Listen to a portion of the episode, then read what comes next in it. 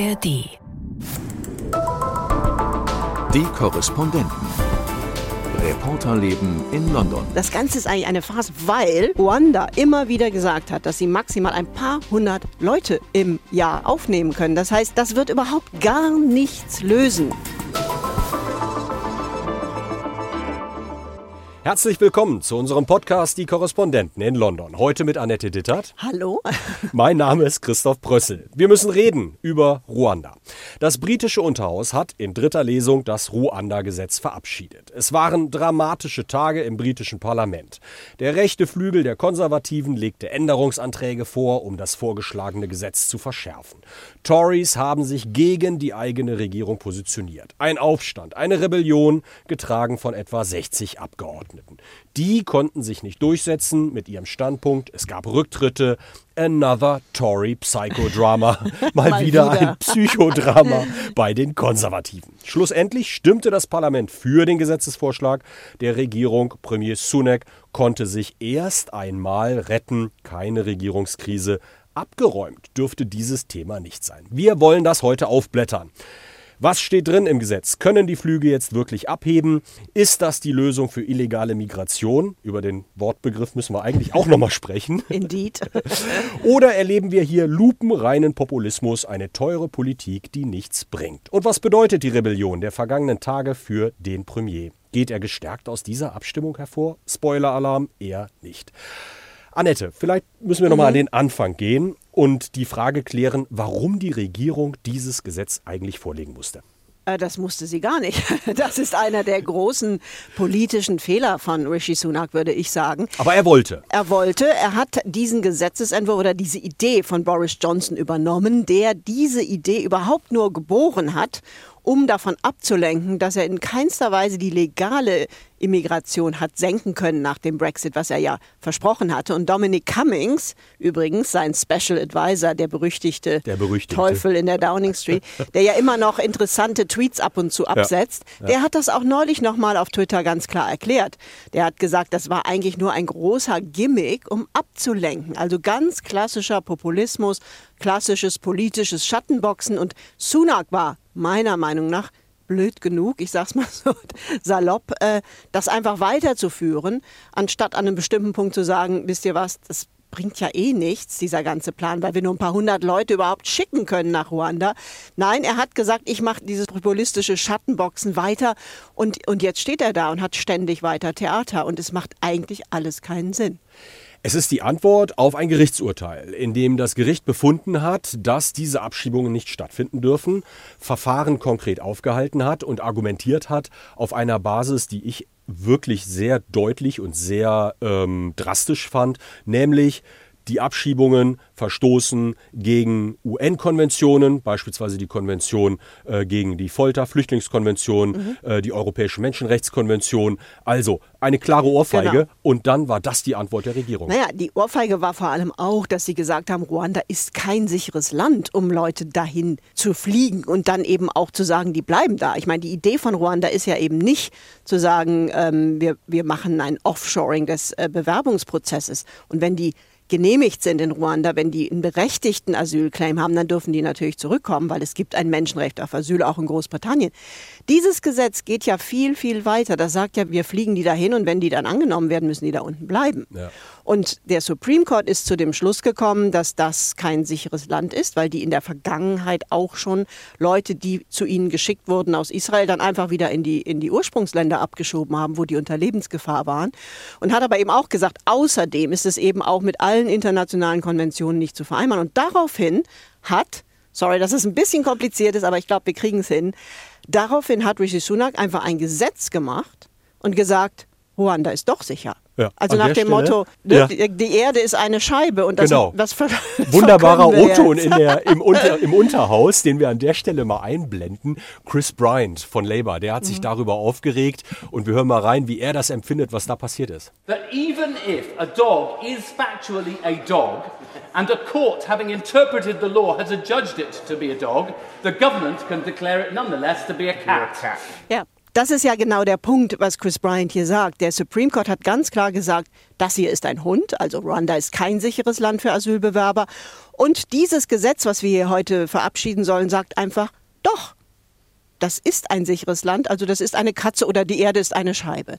Und das ist eben in sich schon eine Farce, dass man überhaupt so lange über ein solches Gesetz debattiert, das letztlich einfach ein Gerichtsurteil des höchsten Gerichts, des Supreme Courts, versucht zu konterkarieren, wofür ja in einer liberalen Demokratie die Gewaltenteilung eigentlich da ist, dass man sowas nämlich genau nicht macht. Ja.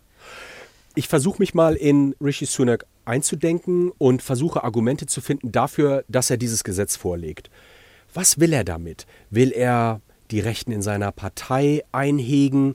Will er die klassische Wählerschaft ansprechen, die sagt, wir haben zu viel Migration, das ist uns irgendwie alles äh, suspekt. Ihr habt doch 2019 versprochen, die Migrationszahlen runterzubringen. Jetzt haben wir es aber hier vor allem mit denen zu tun, die über den Ärmelkanal kommen, eigentlich nicht mit denen, die in den Arbeitsmarkt gehen. Was will er damit? Wen spricht er damit? Wen befriedet er? Also vor allem den rechten Flügel in seiner Partei, der sich in den Kopf gesetzt hat, chronisch auf Krawall gebürstet wie die sind, dieses Gesetz, das ja in sich schon eben ein Supreme Court Urteil in Frage stellt, was eigentlich nicht geht, noch weiter zu verschärfen. Die Menschen in Großbritannien haben wirklich andere Probleme als diese 40, 60.000, die da im Jahr kommen. Aber Rishi Sunak hat sein politisches Schicksal mit diesem Thema verknüpft. Er tritt ja auch immer wieder, wenn er eine Pressekonferenz aufruft, mit diesem Schild Stop the Boats. Ja. Man hat ihm gesagt, das ist eine super populistische Strategie, mit der wir auch von anderen Problemen, die wir nicht lösen können, nämlich die gestiegene legale Migration, äh, ablenken können. Und er fährt diese Schiene einfach weiter ohne Rücksicht auf Verluste und merkt eigentlich nicht, dass er sich damit mehr Schaden und mehr Theater einholt, als wenn er das endlich beenden würde äh, mit einem Paukenschlag. Denn der rechte Flügel der Partei, mhm. den er so zu befrieden versucht, der wird sich nicht befrieden lassen. Ich habe mal irgendwann ein langes Interview mit Kenneth Clark gemacht. Das ist so ja. einer der alten Tory Grandees, der 2019 aus der Partei geschmissen wurde von Boris Johnson, weil er diese Centrists, also diese vernünftigen Konservativen, nicht mehr in der Partei haben wollte. Und der hat mir gesagt, du kannst diesem Flügel, diesen Spartans, diesen ja. super, diesen extrem rechten Rand, dem kannst du Brötchen hinschmeißen, Fleisch hinschmeißen, wie einem Krokodil, um es abzulenken, dass es dich nicht auffrisst. Aber in dem Moment, when you run out of buns, wenn deine Brötchen ja. zu Ende sind, dann fressen die dich sowieso. Ich habe den Eindruck, so diese Partei ist gefangen in ihrem ja. eigenen Populismus. Genau. Und ich finde es so faszinierend, weil es gibt ja doch ein paar Maßnahmen, die diese Regierung auch ergriffen hat, die offenbar möglicherweise wirken. Ein Abkommen mit Albanien. Albanien, da war die Asylquote, also Anerkennungsquote sehr gering. Man hat ein Abkommen mit denen gemacht. Seitdem kommen deutlich weniger. 2023 hatten wir 30.000 Überfahrten am Ärmelkanal, was deutlich weniger ist als im Jahr zuvor. Also eigentlich könnte sich Sunak hinstellen und sagen, schaut, wir machen das vernünftig, auch zum Beispiel in Frankreich, die Zusammenarbeit mit den äh, Grenzbehörden dort wohl besser als bislang. Das kann er aber doch nicht sagen, weil dann der rechte Flügel ausflippt, wenn er mit europäischen Staaten spricht. Ja, Wir sind doch souverän. Ja, aber das ist ja gruselig. ja, das also ist aber, das sind diese Reste dieses Brexit-Irrsinns, ja, die da immer noch nachklingen. Ja. Ja, das ist schwer zu verstehen. Ja. Oder? Ja, weil im Prinzip, ich meine, Sie sagen ja ab und zu mit Albanien, das hat funktioniert. Ähm, aber man kann sich eben im Moment immer noch nicht hinstellen als Tory PM und sagen, wir müssen mit Europa reden. Ja. Denn nur das wird irgendeine Art von Änderung bringen. Das hat ja auch Keir Starmer, der äh, Leader, der Oppositionschef, der hat das ja auch schon gesagt, dass es da eben Abkommen geben muss. Ja. Man wird das Problem hier nur lösen können, wenn man mit europäischen Staaten und auch der EU als Ganzes spricht. Und das ist aber eben immer noch ein absolutes Tabu. Und dann macht man eben lieber Gesetze, die den Rechtsstaat in Frage stellen, die internationale Menschen Menschenrechtskonventionen in Frage stellen und steht da letztlich als ein Rogue State, bevor man mit einem europäischen oder gar mit der EU ins Gespräch kommen will. Und das kostet ja viel Geld. Das fand oh, ich ja. so interessant in dieser Debatte. Da gab es Jess Phillips. Das ist eine, ich sag mal so, harte Politikerin von Labour, die sehr klare Worte gefunden hat in der Debatte. Die hat erzählt, dass sie gerade aus einem Ausschuss erfahren hat, diese ganze Ruanda-Politik, wenn man eine Person dorthin schickt, das kostet umgerechnet etwa fast 200.000 britische Pfund. Sie selber ist engagiert im Bereich Frauenrechte, gegen ähm, Vergewaltigungen, Kinderrechte etc. pp. Und sie hat dann das in die Relation gesetzt zu den Zahlen für 2020 2022 100.000 Kinder sexuell missbraucht. Das Innenministerium hat gerade 4,5 Millionen bereitgestellt. Das sind 42 Pfund pro Kind. Und dann hat sie dies gesagt. And I thought, what political capital of walking round and round and round and round for now the third bill for something that won't work. Womit beschäftigen wir uns hier eigentlich? Zum Ja. dritten Mal mit einem Gesetz, das nicht funktioniert und so viel Geld kostet. Ja, es ist völlig irre im Grunde, weil nämlich man ja auch noch mal einen Schritt zurücktreten muss und sagen muss, man beschäftigt hier seit Tagen in den Debatten mit Ruanda, seit Wochen geht diese Debatte zwischen, zwischen den Flügeln der Tory-Partei. Aber wie realistisch ist denn das Ganze, selbst wenn es durchkommt durch die Gerichte, wo es ja wieder landen wird? Also das Ganze ist eigentlich eine Farce, weil vor allem Ruanda immer wieder gesagt hat, dass sie maximal ein paar hundert Leute im Jahr aufnehmen können. Das heißt, das wird überhaupt gar nichts lösen dieses Gesetz. Und selbst wenn man sagt, wie Sunak immer wieder behauptet, dass das ein Abschreckungsmechanismus wird und dass dann die Leute nicht mehr kommen, das hat sich bislang in keinster Weise gezeigt, dass das so ist. Die Leute kommen fröhlich weiter, obwohl sie diese Debatte mittlerweile gehört haben dürften.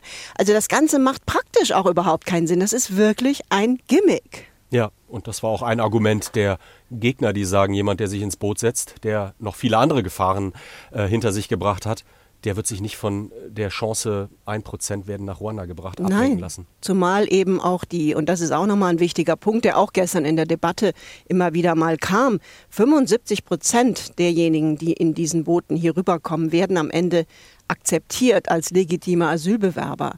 Das heißt, das sind Menschen, die sich das wirklich dreimal überlegen, die wissen, sie haben eigentlich eine Chance und die auch wirklich zum Teil aus Afghanistan kommen, aus, aus Zusammenhängen, wo sie den Briten geholfen haben gegen die Taliban. Und das sind Leute, die Rishi Sunak jetzt im Grunde nach Kigali, nach äh, Ruanda deportieren will, äh, ohne die Chance, dass sie zurückkommen können. Absurderweise zurückgeflogen werden nur die, die abgelehnt sind. Also das ist alles so irre im Grunde, wenn man sich das überlegt. Äh, und das Land hat ja wirklich andere Probleme. Da hat Jess Phillips völlig recht.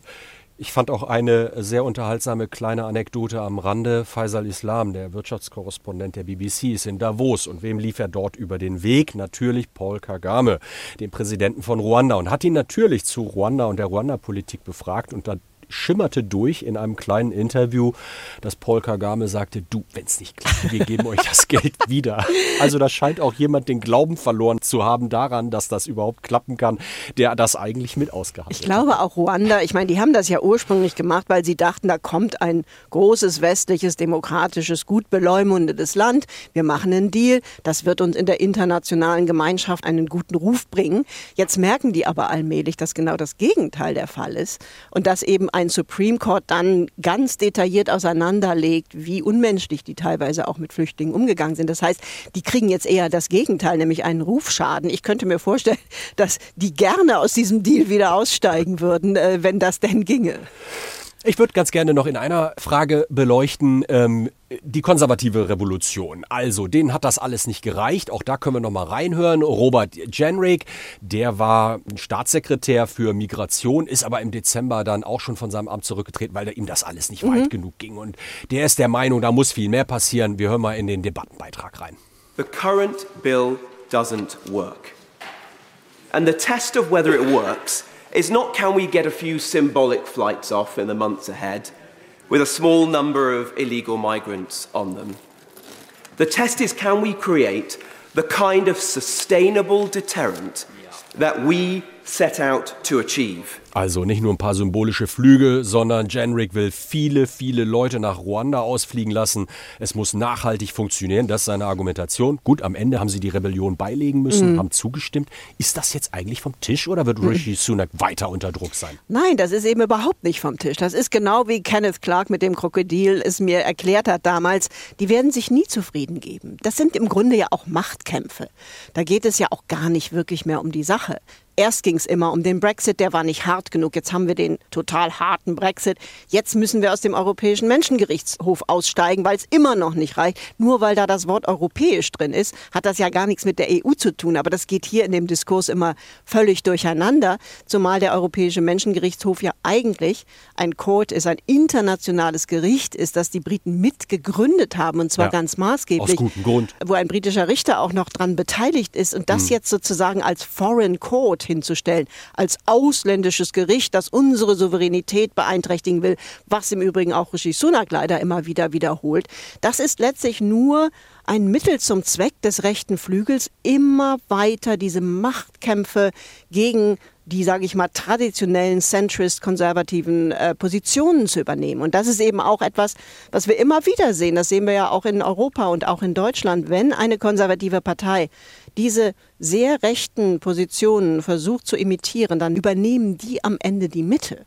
Und das ist das, was sich auch in Deutschland, glaube ich, einige mal angucken könnten, zu welchem Irrsinn das führt. Eben zu einer tagelangen Debatte über ein Gesetz, das so sowieso nie materialisiert werden kann, weil das natürlich auch wieder jetzt, weil es eben so viele rechtsstaatlich bedenkliche Klauseln hat, auch wieder vor Gerichten landen wird. Ich finde das einen ganz wichtigen Punkt, den du sagst, weil ich habe den Eindruck, auch wenn ich die CSU höre, die spricht vom Ruanda-Modell.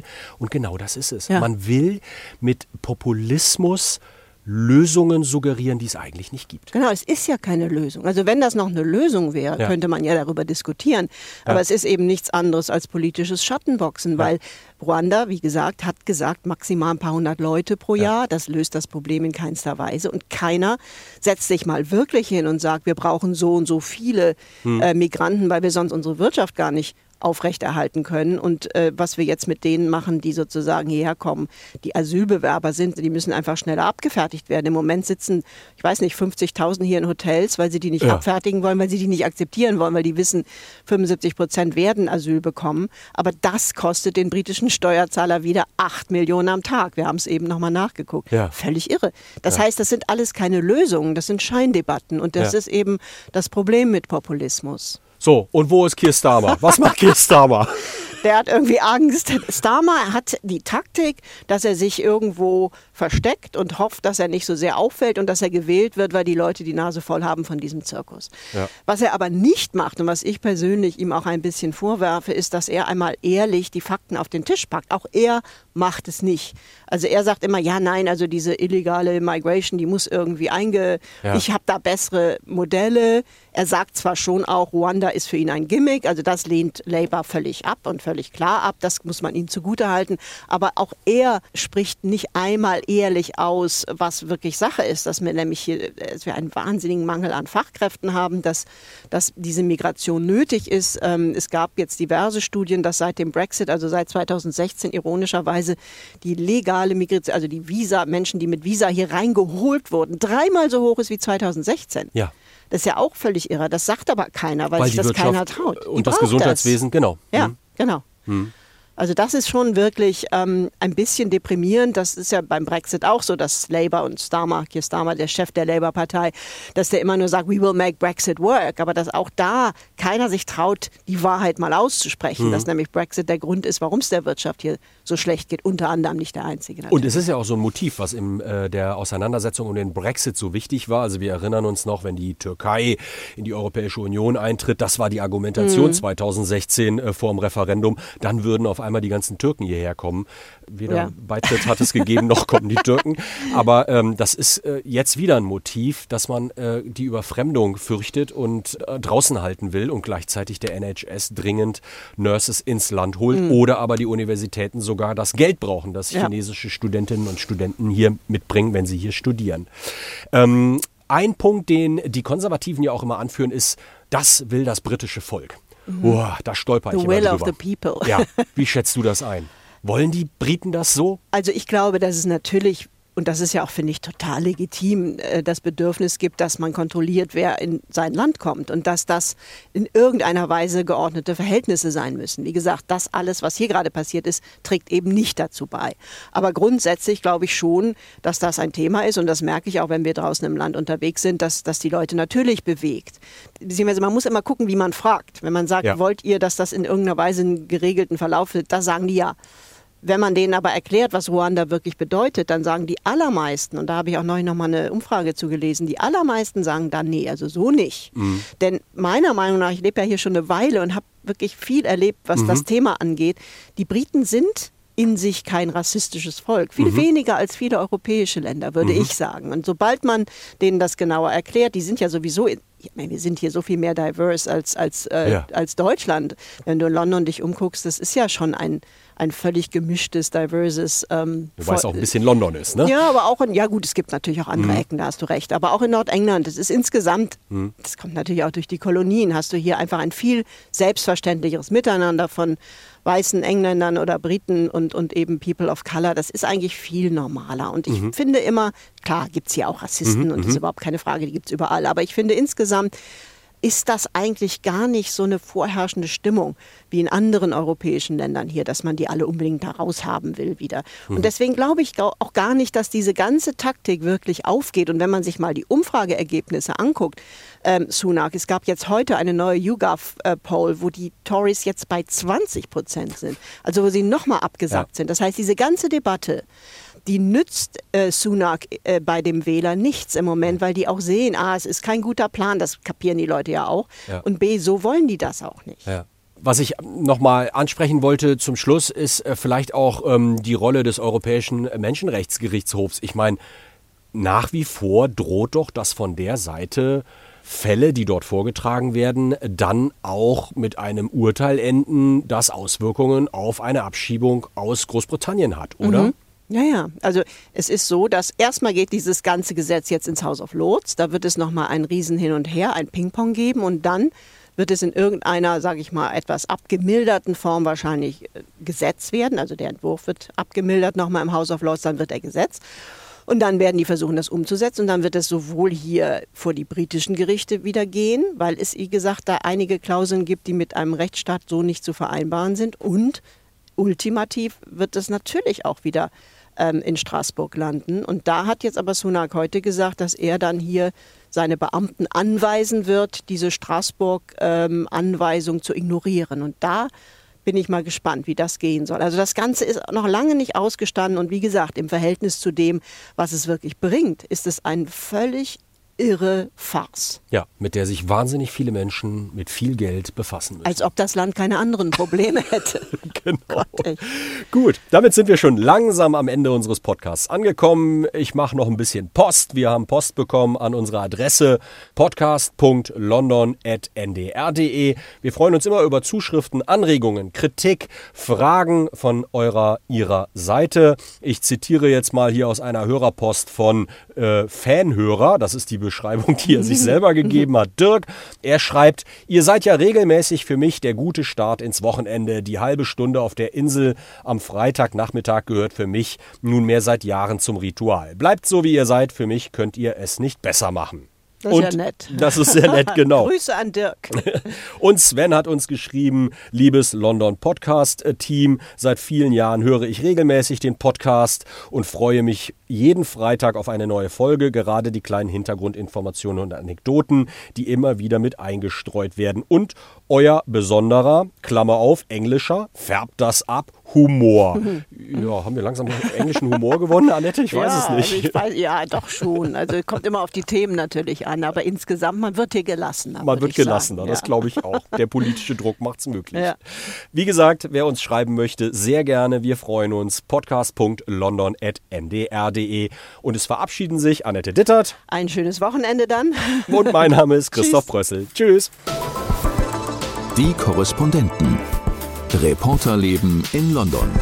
Der Großbritannien-Podcast von NDR Info. Hey, hier kommt jetzt noch ein Podcast-Tipp. Wir sind Jan? Daniel Katharina? und wir machen für euch den Bücher-Podcast Eat, Read, Sleep. Bücher-Podcast? Klingt unsexy? Moment, wir machen ja keinen klassischen Ich erzähle euch, was ihr lesen müsst Podcast. Nein. Wir diskutieren über Elfensex im Fantasy-Roman. Wir bringen Lieblingsbücher mit, Bestseller, Klassiker, Liebesromane, krasse Literatur. Für alle Lesetypen und auch für Leute, die gar keine Zeit haben zu lesen. Ja, die können ja stattdessen unseren Podcast hören. Ja, genau, quasi als Leseersatz. Abgesehen von Buchtipps und gelegentlichen Verrissen gibt es auch Interviews mit Büchermenschen bei uns. Die All-Time-Favorites der HörerInnen. Und jede Menge Fun Facts rund um Literatur. Eat, Read, Sleep findet ihr in der ARD Audiothek. Am besten direkt abonnieren und Teil unserer Community werden. Wir haben nämlich auch Fanclubs in ganz Deutschland. Eat, Read, Sleep. Bücher für dich. Ein Podcast von NDR Kultur. Alle Folgen in der ARD Audiothek.